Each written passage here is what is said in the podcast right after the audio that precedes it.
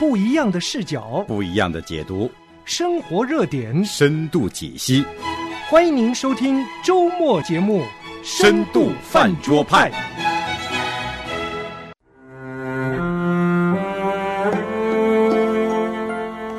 我们要回看历史，有时候我们只看我们呃当代我们自己的环境的话，我们对比不出来。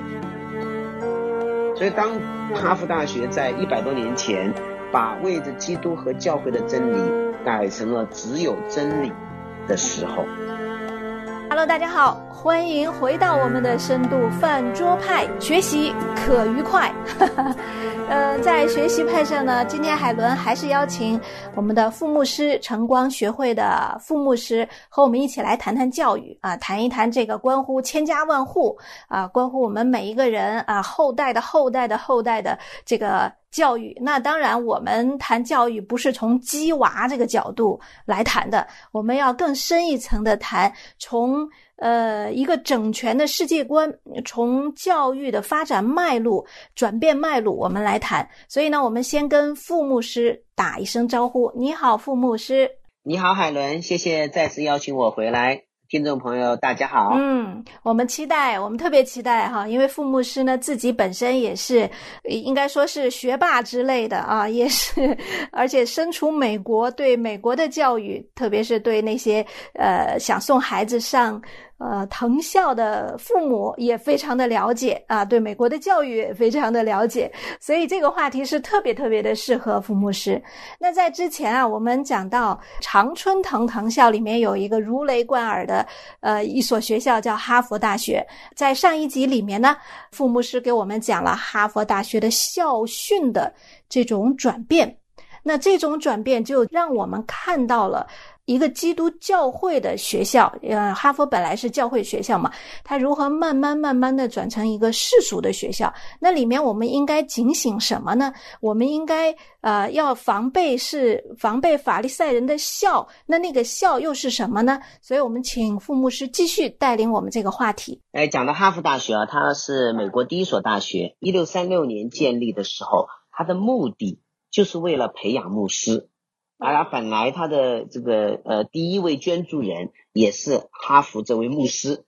嗯，在很长一段时间，哈佛大学的核心都是为了培养牧师。可是，在呃渐渐渐渐的，当人的理性和骄傲啊渗入到大学，并且占了主导地位的时候，啊，一八六九到一九零九，他们就正好出现了这么样一位啊校长 Charles Eliot。他是曾经获诺贝尔文学奖 E 啊 T S Eliot 的啊 cousin，他四十年之久，把哈佛大学整体的，我们可以说可以正面来说，他把哈佛大学整体研究水平提高到了一个高度，前所未有的高度。但他借着怎么做成的呢？他把真理本来他们要哈佛大学要教导的三个维度——属灵、道德和认知当中的属灵和道德相对化。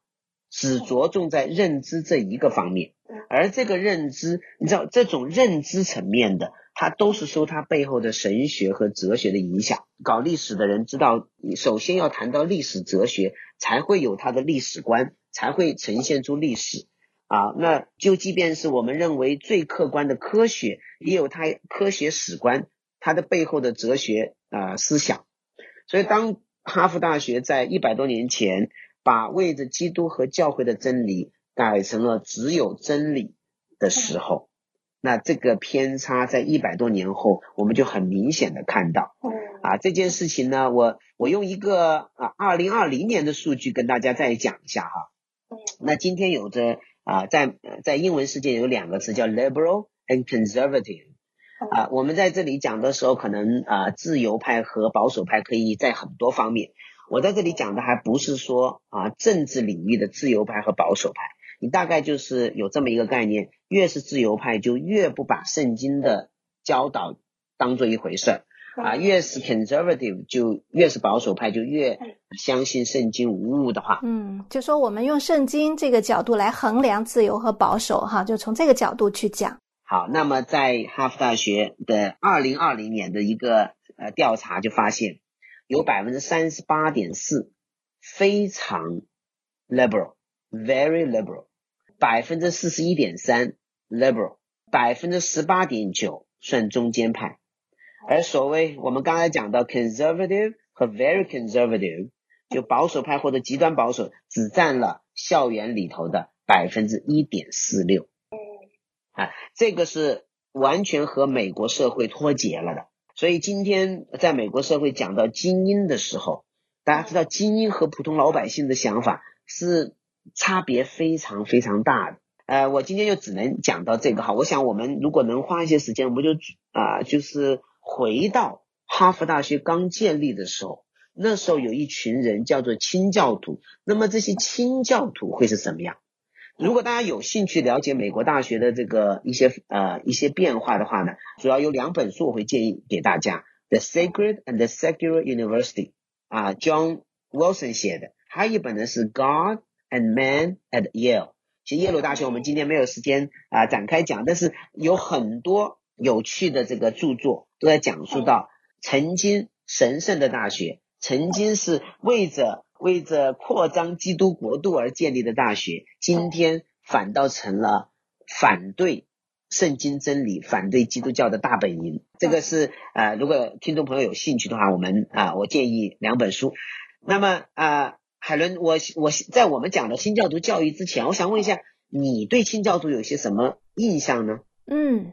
嗯，我的印象最初的印象，我听到清教徒的时候，我觉得很刻板啊，可能在我的头脑中就出现那种呃不苟言笑，然后呢，凡事情都要一板一眼的按着规矩来，然后一最开始是这样的刻板的印象。哦，对，那我其实我这种最初的哈，我当然我现在不是这种印象了，对我这种最初印象，实际上很多基督徒听到清教徒的时候都会这样想。哎呀，海伦，我那我给你讲几个人哈。嗯，第一个呢是米尔顿，约翰米尔顿就写了《失乐园》的那个，对吧？对他应该说称之为英文世界里最伟大的诗篇之诗作之一哈。对，嗯。还有呢，就是写了《天路历程》的约翰班扬。嗯。哎，这两个你大概就不会觉得他们像是古板的哈，他们笔下的作品都那么新鲜活泼啊。那另外就是。清教徒他们一六二零年坐着五月花到了普利茅斯啊，那他们就要啊开始从无到有的建立。但从一六二零二零到一六三六，仅仅十六年时间，清教徒就创办了第一所学院，就是哈佛大学的前身 Harvard College。嗯。那所以，我们我我们的机构晨光学会呢，就是想要说向大家介绍清教徒，那个打破一些原有的这个刻板的印象，啊，去看见一个又一个活泼的啊，当然他们也是守一定之规的基督徒。那在在清教徒的这个呃一些一些著作当中呢，他们就会强调哈，说我们今天到底是需要什么样的教育？呃，我用。约翰米尔顿，他即将从大学毕业的时候呢，他给他父亲写了一封信，啊，他说：“父亲啊，你没有要求我去那些更容易赚钱的地方，而是希望我的思想可以得到培养和充实。一位父亲除了天国什么都可以赐予，但他所给的财富有什么是比这更大的呢？”哎，我我我，当我读到这个的时候，我就想，哎呦，如果将来我的孩子能够这么写封信给我，我觉得我。的家庭教育就是朝着符合神的心意更接近了，因为今天我们我我我我们想起来哈，呃，就是说教育好像好呃送去就是最后送到什么有名的大学，而最终什么有名的大学就希望他找到一份好的工作，啊，我们上次好像也提到，有点感觉像这个晋升版的高级版的蓝翔。我以前在中国生活的时候，我还以为美国的大学教育不是这样。啊，结果我在美国生活了二十多年，我发现原来美国的高校教育也非常相似，就是他们聚焦在某一种单独的社会角色，或者一种工作，或者一种职业上，而且这些越来，我们不能说绝对，但是越来越用经济条件来衡量。但是清教徒说到教育的时候，他盼望我们通过教育是一个全人的教育，而且有个公开的，当我们讲的一个角色的话。这个角色范围非常广，它包括你作为一个良好的教会成员，包括在家里做好父父母，做好儿女，做好配偶，包括在社会当中做积极的贡献。它也包括一个人他的思想的内涵，他的内在丰富的世界。所以简单来说，呃，清教徒问的问题不是说有了教育我可以做什么，他们问的是通过教育，我从教育可以得着对我个人有什么？嗯，或者说，呃，教育首先是要把我教育成一个什么样的人？哎，所以要成为什么样的人呢？他们又有几条。首先啊，这可能基督徒觉得哎呀耳熟能详了，但是首先就是首先认识神。呃，科顿马特是这么写，在一切以先啊，科顿马特是一个啊有名啊，就是那个时候的清教徒哈。呃，科顿马特是这样写，在一切以先。在一切之上的，就是父母应当教育他们儿女关于基督教信仰的知识，关于其他事情的知识，他们是非常之好。但我们的孩子没有他们，也可以达到永远的幸福。对主耶稣基督话语里近前教训的认识，对他们来说是至关至关重要的。在一六三六年哈佛大学建立之后不久，他们的第一本学生手册就有这么样一段话。我们要让每一位学生清楚的得到教训，迫切被恳求去认真的思想，他的人生和学习的主要目的就是认识神以及耶稣基督。所以，对我们的教育来说，要把基督放在最下面，作为一切正确知识的唯一根基。那第二呢，就是教育使你成为一个更好的人。哎，米尔顿还又说过啊。我把那装备一个人去公正、有技巧、高尚履行所有个人和公开、和平与战争之分的教育，成为一种完全和良好的教育。哎呀，从这两个角度来看，今天的教育可能有很大的缺陷。嗯。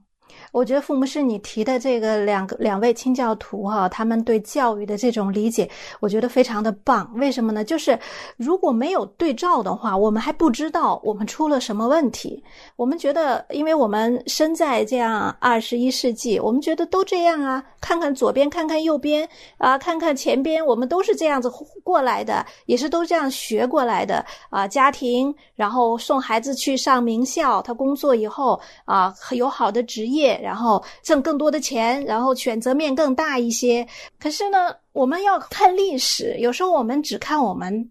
呃，当代我们自己的环境的话，我们对比不出来。可是我们回到历史，我们才看到我们偏差的有多远。所以说，我们回溯清教徒的教育观啊，那种建立了哈佛大学、建立了这些常春藤学校的这些教会学校，他们。所从圣经、从神的话语中领受的这种教育，是全人的教育，是把人带到神的面前的教育的话，我觉得我们就能更清楚的看到今天偏离了有多远。是我们从呃那段时间真的是可以看见清教徒花了很大的心血，他们啊从小孩子开始要教育他，有小学，其实那时候的学校都是私立的，然后他们发现渐渐孩子长大需要让他们上大学。哎，我记得，我记得当时是不是有一个叫防老骗子、防老骗子法呀？最开始在，呃，就是新英格兰、美洲大陆的时候，他们规定了五十个家庭组成的一个城镇就必须有一所学校，然后，呃，一百个家庭组成的城镇必须有一所中学，就是非常早，他们就呃非常重视教育。是，呃，他们其实啊，我还要注意到。啊，在马萨诸塞州一六四七年，还有康涅狄格州一六五零年，他们的法律就规定了，那是每一座城镇都要开办一所学校啊，而且呃，所有的父母和雇主都要提供给他们的儿女和学徒受教育的手段。那在在这个角度上来说，当然当代社会其实比当时。啊，在这些方面确实有进步，教育的普及率哈啊，普及率这个是没得说的。如果我们的听众朋友当中有说对清教徒啊比较陌生啊，说哎呀，你讲到那个时代的事情好像有点远，好像呃遥不可及啊，他们能做的事情呃，我们今天做不了，因为他们面临的不是当代的这些挑战，所以我就我就讲讲一段话，看看这个听众们是不是有共鸣，就是。呃，我们盼望我们的孩子是什么样？盼望他们长大要什么样？新教徒们盼望孩子们长大以后诚实正直、有常识、有坚定的信念，无论结果是什么，他们都会坚定不移的付诸行动。他们心甘情愿的牺牲自己的时间和金钱，为的是活出造物主和救赎主所赋予的生命价值。你们一下觉得历史和现代就可以重合？呃，我实际上还真认识好几位孩子去了藤校的父母，现在都多少程度上有些遗憾。他们遗憾什么呢？遗憾的是有些很，就是刚才我读到这些。他说中间有几样很明显的有缺失，嗯，比如说呢？啊，比如说常识，比如说有常识，呃，这这个我们就不展开了哈。我觉得在过去的这个一两年，其实美国发生了很多事情，他们和他们的呃这个这个儿女们就有就有这个觉得很容易解释，一般的人都能够明白的事情，这些上了精英名校的。他反倒不明白了，反倒不明白。嗯嗯嗯，我的父母是啊，就说到这个常识哈，就说呃，我们觉得应该是随便就能分辨出来的，孩子们怎么失掉了呢？其实我想讲下我女儿，我女儿其实还是很小，是呃十二岁，也就是六年级哈。他有一天，他回来，他跟我们讲，他没有上藤校哈，我先 说明，还早着呢，也没打算啊。就是他突然跟跟我和我先生在那说，他就说，就说到他们老师教他们的各种性别，呃，同性恋啊这些哈。然后我当时就说了一句，我就说，呃，我我是有点怕，呃，我说的太过的话，他会反弹，我还是比较。呃，轻柔的说下，我说，哎呀，这些好像跟圣经讲的不是很一样。他立马就反对我，他说：“你这什么意思？你是不是对他们有看法？” 我就看到他那个表情，我说我没什么看法，但是我是从圣经的角度讲。我我讲到这儿，我先生马上补充一句，我先生说：“呃，不管什么看法，这个最重要是他不正常，他是不正常的这种。”我女儿就非常的反感。你怎么可以这样说？然后我我先生就跟他好好就说：“你看你的家庭，爸爸和妈妈，对不对？你还你看到很多人的家庭都是爸爸和妈妈啊，这种叫做正常的啊。但是呢，我们先要断定那个叫做不正常。我们先不说好和坏，我们先说他就是不正常。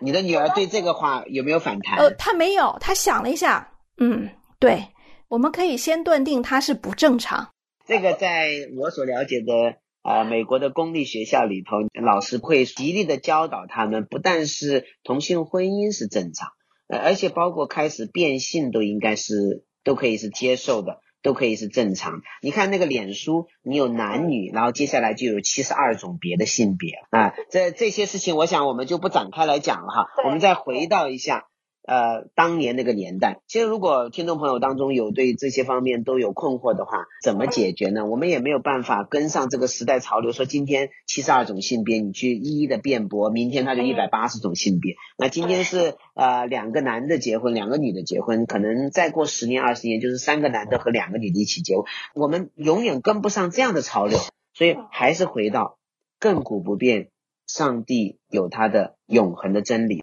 所以在清教徒的时代。他们有学校的时候，他们强调，在大学里也好，在小学里也好，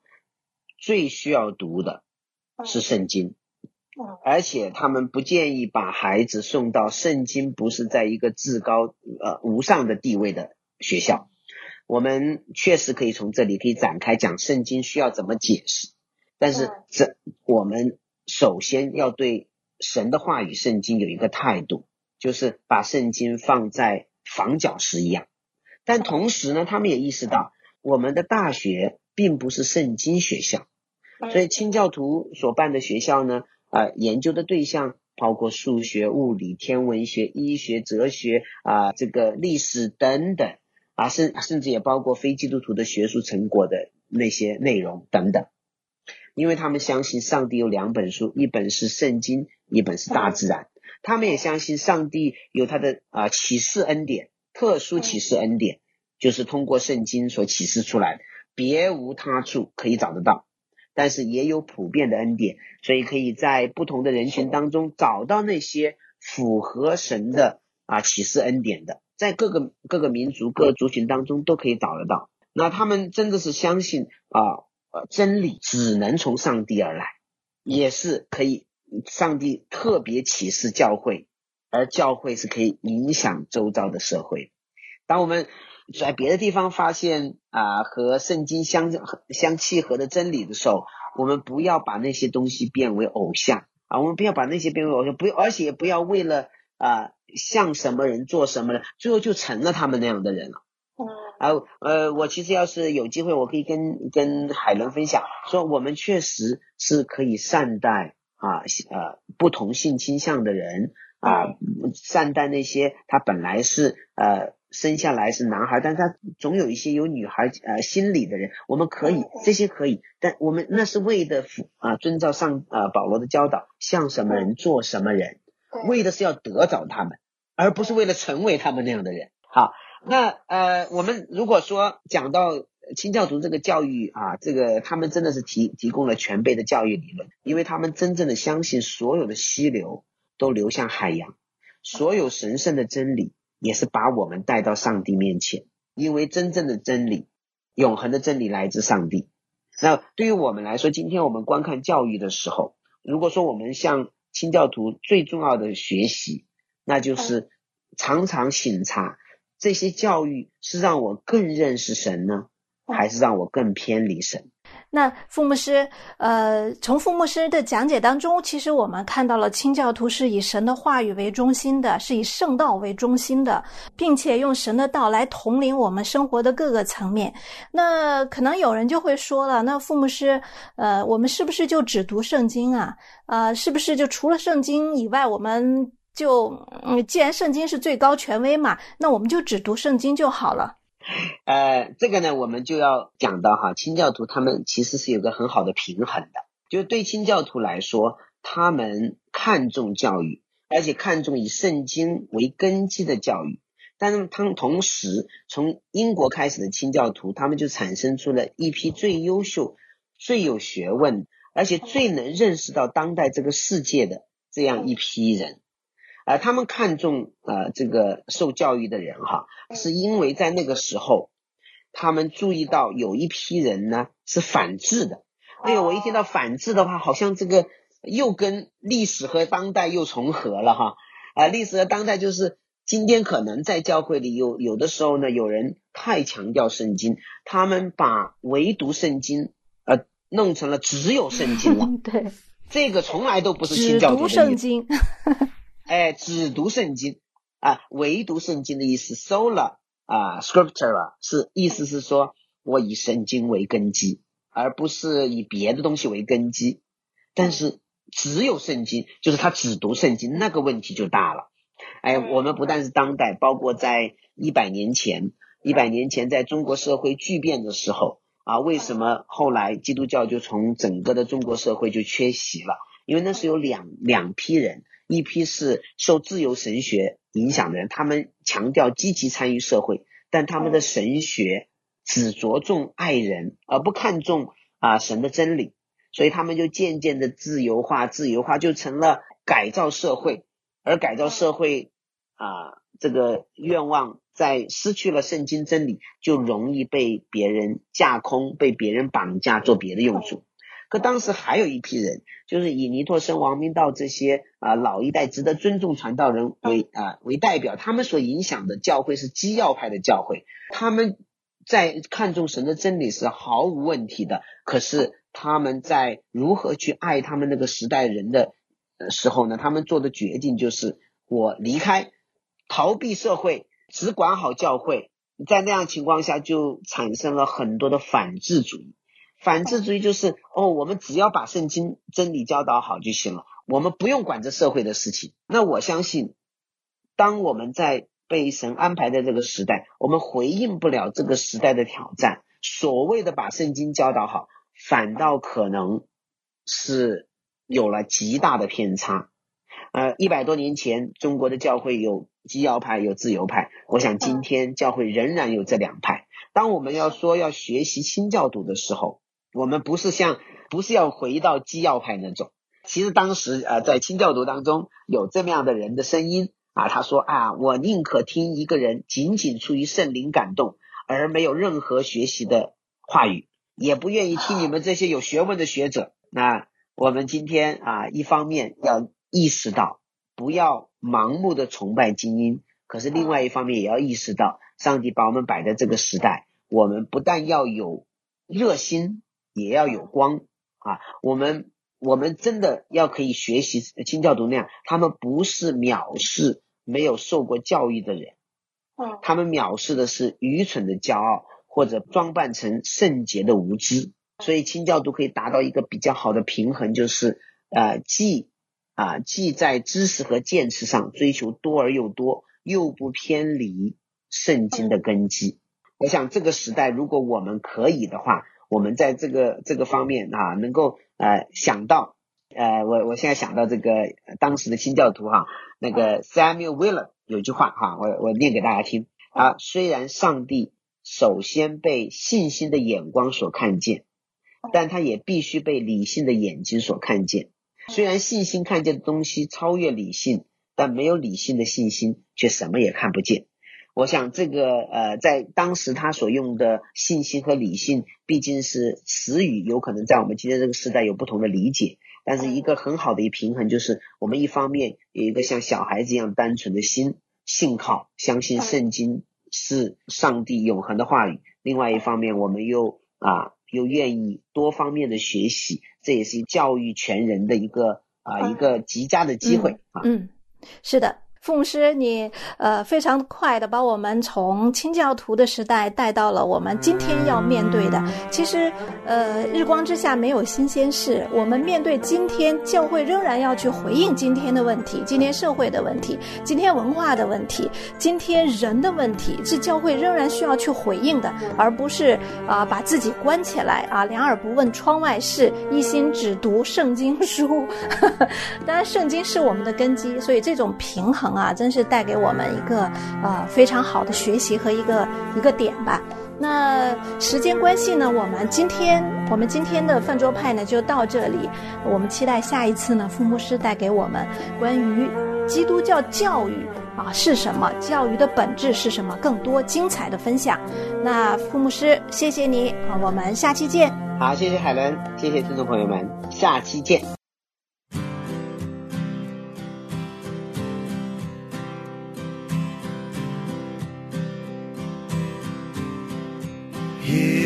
My song,